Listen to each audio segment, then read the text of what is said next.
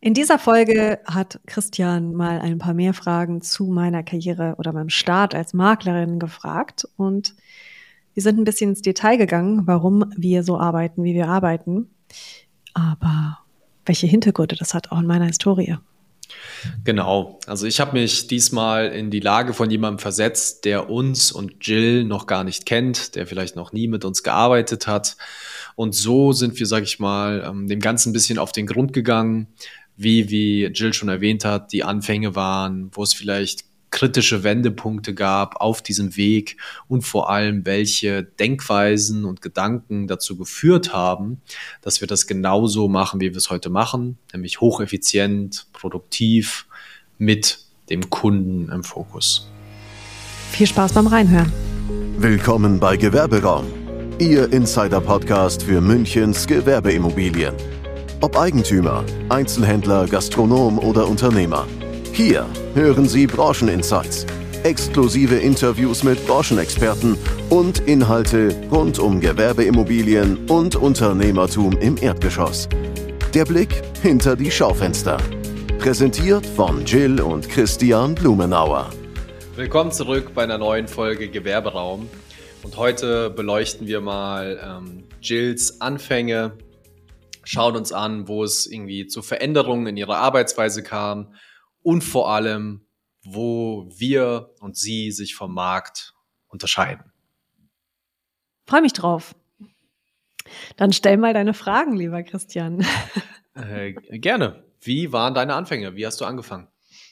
Also, ich hatte ja schon in der, ich glaube, ersten Folge erzählt, dass ich ähm, anfänglich studiert habe, zuvor meine Ausbildung gemacht habe äh, zur Immobilienkauffrau und dann ähm, gestartet bin als selbstständige Immobilienmaklerin in unserem eigenen Betrieb mit der Vermittlung von Erdgeschossflächen.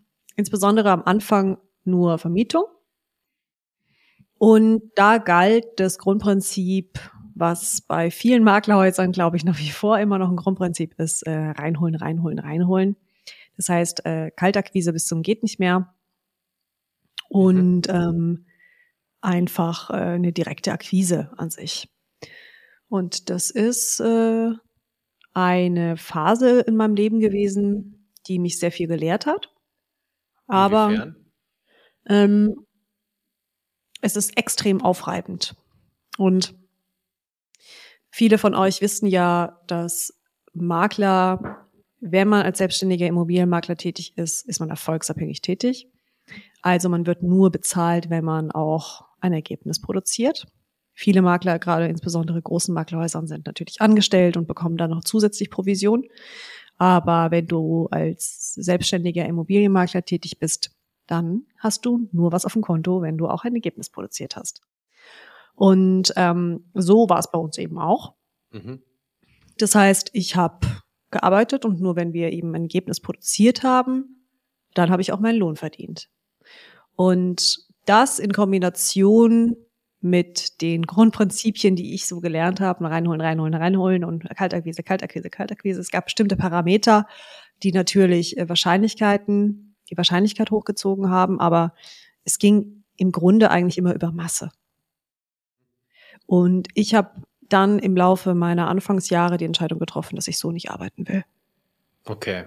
Das heißt im Prinzip, genau wie man es auch aus anderen Branchen vielleicht kennt, wo ähm, sehr, sehr viel verkauft wird, versucht man planbare Resultate durch Zahlen zu, zu erreichen. Das heißt, ähm, wie in so einer Kaskade, wie in einem, ähm, im Trichter, wenn ich 100 Anrufe tätige, dann erreiche ich 20 Leute, von den 20 sind vier interessiert und dann werde ich von den vier mindestens zwei oder einen Termin bekommen. So ungefähr wahrscheinlich. So ungefähr. Allerdings ähm, für mich persönlich ging da ganz viel an diesen Maßstäben auch am Ergebnis vorbei. Mhm. Und die Grundlage für gute Ergebnisse sind Kunden. ähm, also die Parameter äh, der KPIs, ähm, also Key Performance Indikatoren, äh, ging einfach an, an dem Nutzen der Kunden vorbei, wie zum Beispiel der, die KPI der Besichtigungen. Also Makler über die Anzahl von Besichtigungen zu bewerten im Team ist unfassbar dumm. Mhm. Also es ist einfach äh, Quatsch. Ne? Ähm, die Anzahl einer, weißt du? Warum? Ach so. Quatsch. Ähm, naja, du kannst auch viele Besichtigungen durchführen, aber immer mit den falschen Kunden. Also wenn du die Kunden nicht fragst, was sie wollen und mit den Kunden Besichtigungen durchführst, die auch wirklich für die Immobilie in Frage kommen, dann steigt die Abschlusswahrscheinlichkeit nicht. Mhm. Und das sind so Parameter, die ich einfach für, für mich und meine Arbeitsweise und eben auch in den Grundprinzipien unseres Teams ähm, herausgearbeitet habe. Mhm. Und wie, wie kam es wirklich dazu? Gab es, ähm, ich sag mal, so ein Schlüsselerlebnis, wo du gesagt hast, so, jetzt habe ich die Schnauze voll? Oder war es einfach ein Prozess? Ähm, wie kam es dazu? Und vor allem, wie lange vom Beginn hat es gedauert? Würde mich mal interessieren. Also es hat sicherlich so seine drei Jahre gedauert, mhm. definitiv. Mhm. Ähm, viele, die mich kennen und die mich persönlich kennen, wissen, dass ich kein aufdringlicher Typ bin. Also ich ähm, bin von der Persönlichkeit her einfach, glaube ich, kein Mensch, der Kalterquise mag. Ich weiß, ja. mich zu verkaufen, ich weiß auch, was ich kann und ich weiß auch, dass ich sehr, sehr gut bin mit dem, was ich tue. Aber ähm, das ständig den Menschen unter die Nase zu reiben, das, das äh, ist nicht mein Stil. Mhm. Und für mich persönlich war, war das einer der Grundprinzipien der Fragestellung, wie will ich arbeiten? Und ich wollte für mich nur mit Menschen arbeiten, die mich auch wollen und die meine Dienstleistung brauchen, die das nachvollziehen können und eine wertschätzende Zusammenarbeit entstehen kann. Das war das eine. Und das andere war, dass ich nicht reagieren wollte, sondern agieren wollte. Mhm. Also. Was, was meinst du damit? Reagieren? Dass auch, sag ich mal, unsere Zuhörer sich das besser vorstellen können? Ähm, zum Beispiel, wenn eine neue Immobilie, wenn wir eine neue Immobilie akquirieren, sie durch die Kundenkartei zu jagen, ohne wirklich Gedanken darüber zu machen, für wen passt das, und dann auf die Resonanz reagieren und dann Besichtigungen durchführen, wenn Besichtigungen gewollt werden und dann mal gucken, was passiert. Mhm. Sondern ich persönlich habe immer gesagt, jede Wahrscheinlichkeitsrechnung basiert ja auch auf Grundlagen, auf Daten, auf Daten im Endeffekt, mhm. auf Parametern, die ähm, zu einer zu einem besseren Ergebnis führen. Ich kam im Studium und bin im Studium und komme ich aus der Prozessoptimierung. Ähm, das heißt, ich habe mich sehr intensiv damit beschäftigt, wie können Prozesse transparenter gestaltet werden, wie können Prozesse übertragbarer gestaltet werden und nachvollziehbar und eben effizienter gestaltet werden. Mhm. Das heißt, wenn man das nochmal zusammenfasst, du hast ähm, angefangen, mhm. du hast da ähm, Werte vermittelt bekommen, beziehungsweise hast einen Beruf kennengelernt, der vor allem über reinholen, reinholen, reinholen, das heißt äh, Makleraufträge gewinnen, Immobilien vermarkten, und das alles mit sehr, sehr viel Druck funktioniert hat. Im Umkehrschluss hast du festgestellt, das ist nicht dein Stil, deine Art, ist nicht so, wie du arbeiten möchtest. Und aufgrund dieser Entscheidung oder Feststellung hast du dann den Prozess Stück für Stück äh, analysiert, auseinandergenommen und quasi aus einer Dienstleistung einen Prozess gemacht mhm. und den dann wiederum adaptiert und so verändert, dass er für dich passt, richtig? Ja, so kann man es eigentlich gut, also wirklich gut zusammenfassen. Absolut. Also im Prinzip, als hättest du quasi dir irgendwie einen Motor angeschaut, den auseinandergebaut und wieder zusammengesetzt. Ja. Und dann eben die Teile verändert, sodass es halt einfach auf, für dich passt. Ja, das einfach wes also wesentlich weniger Reibung verursacht wird. Mhm. Und, ähm, und auch der Raum da ist, um echte Maklerleistung zu entfalten, weil für mich ist echte Maklerleistung in vielerlei Hinsicht Vermittlungsdienstleistung. Also ähm, Verbindung aufzubauen zwischen Personen, insbesondere in der gewerblichen Vermietung, aber auch im Verkauf ist es äh, wichtig, Beziehungen zwischen den Parteien aufzubauen. Und dafür ist meine Energie, die Energie unserer Makler, die entscheidende Grundlage, weil wir ähm, mit einem klaren Kopf, mit einer guten Emotion ähm, auch Vermarktungsprozesse und Verhandlungssituationen verändern. Wenn ein Makler selber aufgeregt ist, weil er Angst davor hat, einen Abschluss zu verlieren, dann ist die Wahrscheinlichkeit, dass er den Abschluss verliert, sehr, sehr hoch. Ja? ja. Und äh, das ist, ich meine, das ist plakative Verkaufspsychologie. Das, das kann man in jedem Buch nachlesen, ähm, wenn es um Vermittlung oder Verkauf geht, dass man ruhig bleiben muss. Aber es ist in unserem Beruf einfach noch viel, viel wichtiger, weil es, weil Immobilienentscheidungen immer auch Lebensentscheidungen sind und wir auch mit viel Emotion zu tun haben. Ähm, Gab es eigentlich so einen Moment, wo du festgestellt hast oder wo du vielleicht mal so diese, auf diese aufdringliche Art etwas verkaufen musstest? Oder wusstest du schon ähm, von Anfang an, dass du eher zurückhaltend bist? Weil deine Philosophie ist ja eigentlich, dass du gar nichts verkaufst, sondern dass du vermittelst und vor allem dabei unterstützt, eine Entscheidung für die richtige Immobilie zu treffen. Mhm. Und dann tatsächlich eher berätst statt verkaufst. Kann man das so sagen? Ja, kann man, kann man so sagen. Ähm, wobei wir schon sehr konkret auch Entscheidungsgrundlagen liefern. Also mhm. ähm, wir lassen es nicht offen, wir lassen den, den Kunden ja nicht alleine in der, in der Verkaufsentscheidung, sondern wir ähm, geben schon auch Handlungsempfehlungen mit, was natürlich immer Perspektiven und auch Empfehlungen aufgrund unserer Erfahrungswerte. Mhm. Ähm, sowohl auf Eigentümer, äh, Vermieterseite als auch auf Suchenderseite. Ähm, tatsächlich natürlich gab es Situationen, wo ich in Anführungsstrichen verkaufen musste, aber ich habe mich eigentlich immer dagegen gewehrt. Also ich habe äh, persönlich Situationen vermieden, in denen ich mich anbiedern musste.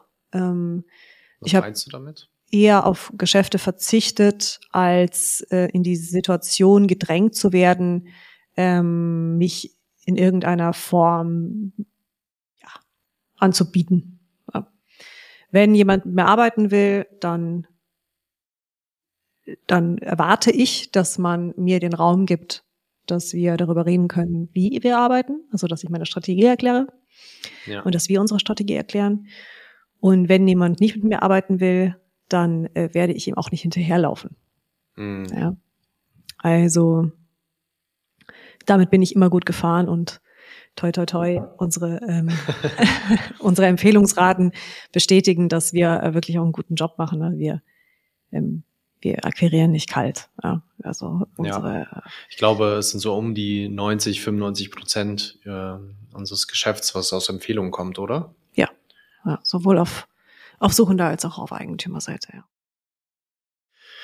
Äh, ja, spannend. Der Podcast ist ja so, wenn man wenn man es als Werbemedium sehen will, dann ist das eigentlich neben Instagram das einzige Werbemedium, was wir, was wir überhaupt machen im Moment. Ja. Wobei Tendenz steigend. Mal schauen, was noch, äh, was noch kommt, worauf wir Lust haben, auf welche Projekte. Das ist ja auch immer mit einem Commitment verbunden. Ähm Tatsächlich ist es ganz interessant, weil ähm, mir hat mal mir hat mal jemand gesagt, wenn du nicht sichtbar bist, Jill, ähm, dann bedeutet das, dass Kunden, die möglicherweise mit dir einen Ansprechpartner haben, der wirklich ein gutes Ergebnis erzielt, die falsche Entscheidung treffen und mit einem Dienstleister zusammenarbeiten, der sie nicht glücklich macht und der kein gutes Ergebnis erzielt, mhm. weil sie dich nicht kennen. Und äh, das hat gesessen. da habe ich viel ja. drüber nachgedacht und deshalb äh, ja, ist unter anderem auch, auch dieser Podcast jetzt entstanden. Ja, kleiner Exkurs. Ich glaube, so über das Thema Sichtbarkeit, äh, Marketing im Allgemeinen werden wir noch häufig sprechen, vielleicht auch den einen oder anderen Experten einladen. Was mich jetzt noch interessieren würde, und zwar. Oder auch deine Expertise mal einbinden, stärker. Ja, selbstverständlich, sehr gerne. Und du bist sehr, auch mit der gerne. Grund, weswegen, weswegen dieser Podcast existiert und ich mich mehr zeige. ja. Dann schon mal danke für die, für die Lorbeeren. Ähm, das werden wir definitiv aufgreifen. Äh, ich habe auch das eine oder andere zu erzählen zu dem Thema, das stimmt. Was ich jetzt allerdings fragen wollte, das mich ein bisschen aus dem Konzept gebracht, ist, und zwar, was genau machst du anders? Und um nochmal ähm, quasi jetzt in Richtung Ende der Folge auch zu kommen, wo unterscheidest du dich vom Markt? Was machst du wirklich ganz anders? Was ähm, vielleicht ähm, gar nicht mal so herkömmlich oder allgemeingültig ist, was man vielleicht im ersten Moment denkt, wenn man Makler anfragt für eine Zusammenarbeit oder irgendwie sowas. Also im Grundprinzip haben wir die Vermarktungen und wir vertreten ja aktuell sehr aktiv eher auch die vermarktende Seite, das heißt die Eigentümerseite. Ähm, und arbeiten jetzt nicht aktiv auf der suchenden Seite, das heißt äh, vertreten gezielt Immobiliengesuche oder geben, vergeben und nehmen exklusive Suchaufträge an. Das ist eher ja. nicht unser Feld aktuell, sondern wir, ja, wir vertreten die vermarktende Seite und haben vom Prozess her in unserer aktiven Vermarktung, wir nennen das den eleganten Weg, ähm, die Parameter runtergebrochen auf bestimmte Kriterien. Und mit diesen Kriterien, wenn diese Kriterien erfüllt sind, dann wissen wir, dass wir innerhalb von acht bis zehn Wochen erfolgreich sind. Das heißt, wir wissen, wenn diese Parameter erfüllt sind, dann sind die Flächen entsprechend vermietet oder verkauft in dieser Zeit. Mhm. Und im Moment sind die Durchschnittsraten auch dementsprechend toi, toi, toi. Märkte verändern sich, aber im Moment ist es noch so und wir optimieren es auch weiter. Mhm. Ähm, das heißt, ähm, wenn ich jetzt nochmal zurückkomme, du hast quasi in den Anfängen festgestellt, du, du reibst dich total auf, so hast du es ja. vorhin formuliert. Und da, so ein Vorgang, so eine Vermarktung dauert, zieht sich, weil das haben wir in vorherigen Folgen zu Genüge besprochen, wie wichtig die Vorbereitung ist. Und das heißt, du hast festgestellt, dass sich dies alles ewig gezogen hat, wie, wie so ein Kaugummi gefühlt. Und dann hast du nach Wegen ähm, gesucht und die offensichtlich gefunden, damit ähm, acht bis zehn, Mark, äh, zehn Wochen in der Vermarktung möglich werden. Genau, also jede Vermarktung durchläuft bestimmte Zyklen. Jede mhm. Suche durchläuft bestimmte Zyklen und ja. die kann man sehr klar zeigen. Also ähm, ich kann einem Eigentümer auf dem Papier aufmalen, was passiert, wenn wir mit der Fläche in die Vermarktung gehen. Und ähm, Erfolgsab also Erfolgs erfolgreicher wird es, wenn wir bestimmte Parameter einhalten. Mhm. Mm, wir unterscheiden ja im Listing und der Vermarktung. Manche Eigentümer möchten ähm, nur, dass unsere Flächen gelistet sind. Das ist auch in Ordnung, aber. Was äh, heißt das? Ich glaube nicht, dass das jeder weiß. ähm, das bedeutet, dass ähm, die Eigentümer zum Beispiel auch die Immobilie selber vermarkten, möchten aber auf unsere Kunden zugreifen, möchten, dass unsere Kunden, also suchenden Kunden, ähm, diese Immobilie auch präsentiert bekommen und dann listen wir die Flächen bei uns. Das heißt, wir nehmen die Kriterien entsprechend auf, ähm, zeigen die, diese Immobilie in unserem Verteiler, vermarkten sie aber nicht aktiv. Mhm. Ähm, das heißt, wir treten nicht als Leadmakler auf und ähm, sind nicht ständig hinterher. Das führt auch dazu, das wissen auch die Eigentümer ab und zu und ähm, manchmal stellen sie es einfach schmerzlich fest, dass es dann wesentlich länger dauert, aber dafür gibt's eben noch den eleganten Weg, also unseren Vermarktungsweg, den wir ähm, in, im überwiegenden Teil unserer Aufträge auch so praktizieren. Und das sind einfach sehr klare, sehr, sehr klare Parameter, die von Immobilie zu Immobilie entsprechend zu Beginn der Vermarktung abgestimmt werden. Mhm. Und dann blocken wir uns auch die Zeit, in der wir an dieser Immobilie arbeiten. Das heißt, unser Team ist kompakt und unser Team kann nicht eine Maximalanzahl an Immobilien aktiv vermarkten. Und das ist zum Beispiel einer der zentralen Punkte, die wir anders machen und wo wir auch, gerade wenn wir mit Eigentümern neu ins Gespräch gehen, ähm, sie erstmal daran gewöhnen müssen, dass wir in bestimmten Zeiträumen im Jahr keine Immobilien mehr aufnehmen können und keine Vermarktungsaufträge übernehmen können, weil wir einfach aktuell aktiv an anderen Flächen arbeiten und wissen, zu Tag XY haben wir wieder mehr Kapazität frei. Dann können wir wieder weitere Aufträge, Vermarktungsaufträge aufnehmen und die dann entsprechend zum Ergebnis führen. Mhm.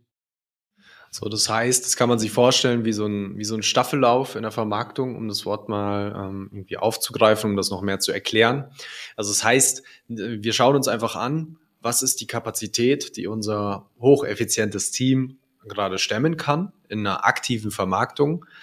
Weil in, in der Regel ist es so, wenn man mal angefangen hat, dann muss man natürlich das Momentum auch aufrechterhalten und kann dann nicht in irgendwie eine Fläche einen Monat liegen lassen. Das wäre sehr kontraproduktiv. Das heißt, wir schauen uns das an und dann gibt es im Jahr immer verschiedene Startzeitpunkte, wo dann eine Vermarktung beginnen kann und dann geht's los und so stellen wir sicher, dass wir einfach immer gute Ergebnisse erzielen und ähm, die Objekte auch die Aufmerksamkeit bekommen, die es braucht.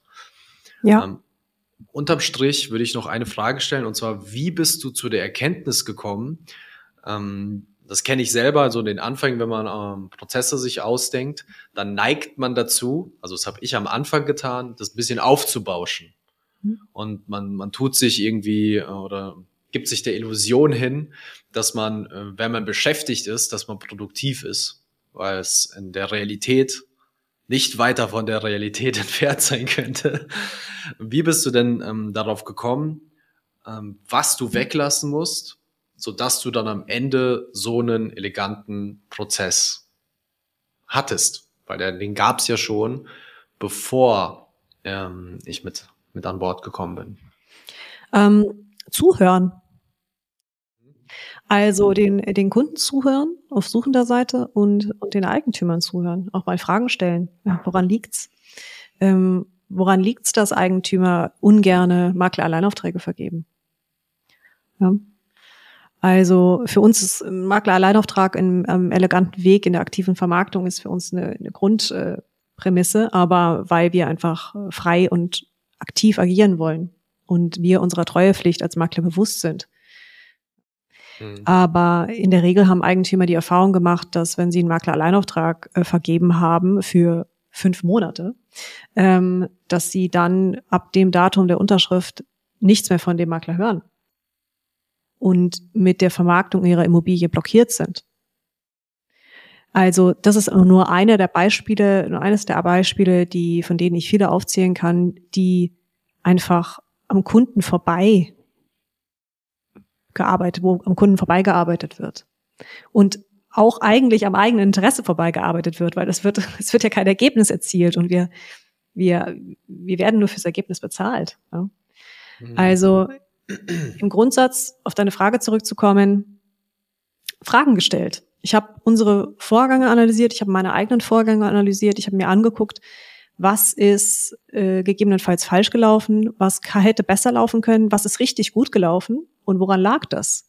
Und habe diese Fragestellungen an den Anfang unserer Vermarktungen, an den Anfang der gemeinsamen Suche integriert und damit die Basis aufgebaut, dass ein gutes Ergebnis erzielt werden kann. Das heißt, im Prinzip bist du quasi wie eine, eine Wissenschaftlerin in der Immobilienbranche, immer auf der Suche nach der Wahrheit gewesen, bis du sie irgendwann gefunden hast. Ja, ich glaube, diese Wahrheit verändert sich auch immer wieder, weil wir haben veränderte mhm. Märkte und ähm, es ist wichtig, dass man nie aufhört zuzuhören. Und ich finde, es ist wahnsinnig wichtig, dass man ähm, den Prozess immer weiter optimiert und da immer weiter im Gespräch bleibt. Und wir sind, wir sind die Experten. Menschen kommen zu uns mit ihren Fragestellungen, mit ihren Immobilienangelegenheiten, mit ihren Suchwünschen, weil sie sich dem Know-how und der Erfahrung eines Experten bedienen wollen. Ja. Und das bedeutet, dass man, finde ich, auch an sich selbst den Anspruch haben sollte, wirklich zu verstehen, was man da tut. Ja? Und sich Gedanken darüber zu machen, wie kann ich das Ergebnis für meine Kunden noch verbessern.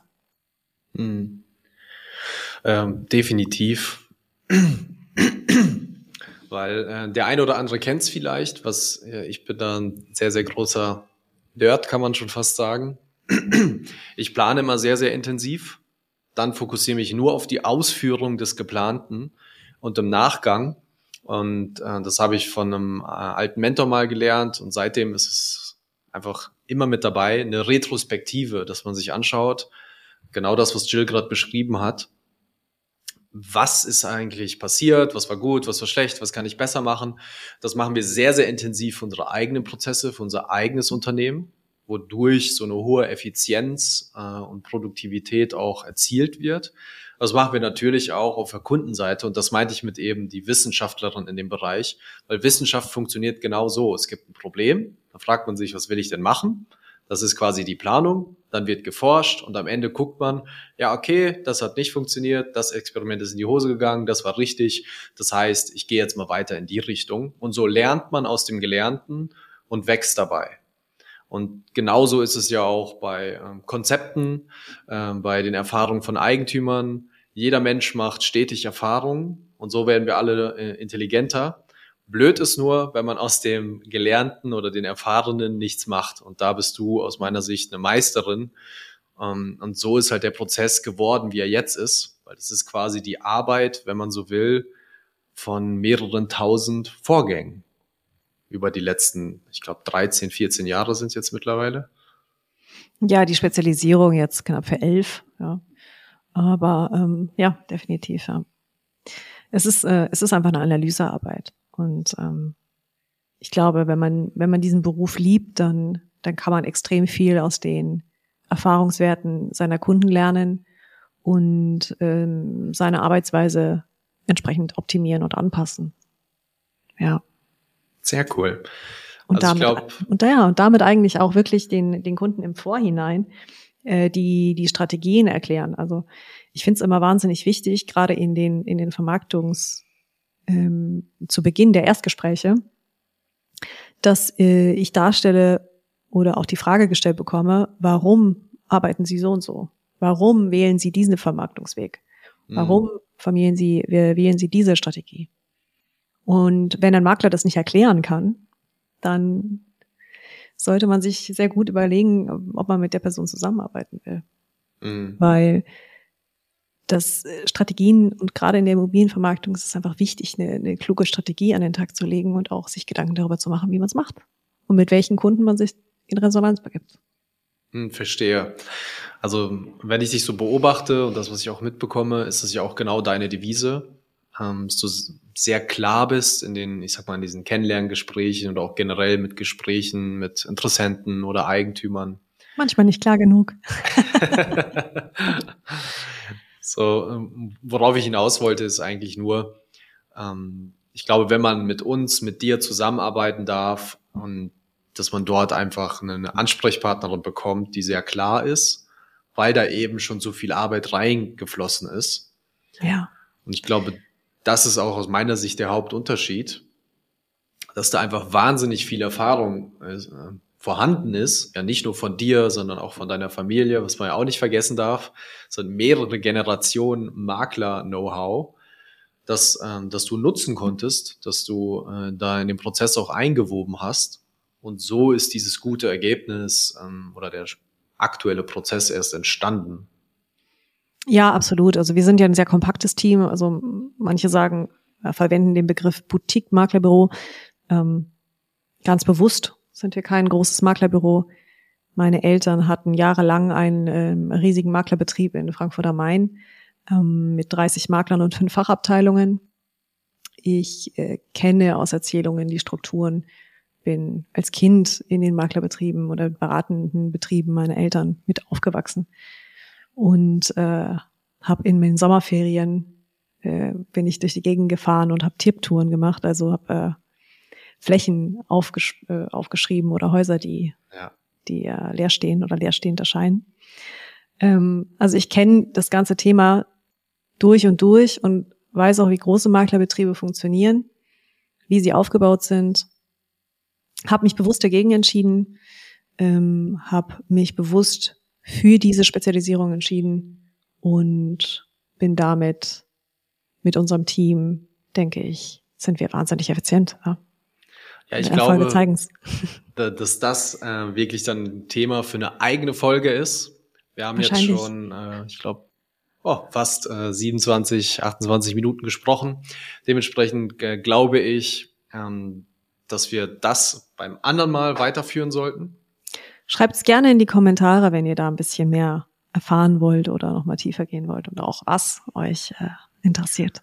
Genau, und wenn Interesse besteht, ähm, einfach bei uns melden. Wir würden uns auch sehr über eine 5-Sterne-Bewertung freuen, wenn es euch bis hier gefallen hat. Und dann würde ich sagen, bis zum nächsten Mal. Danke fürs Reinhören. Bis zum nächsten Mal. Das war eine weitere Folge von Gewerberaum, Ihrem Insider-Podcast für Gewerbeimmobilien in München. Bis zur nächsten Folge.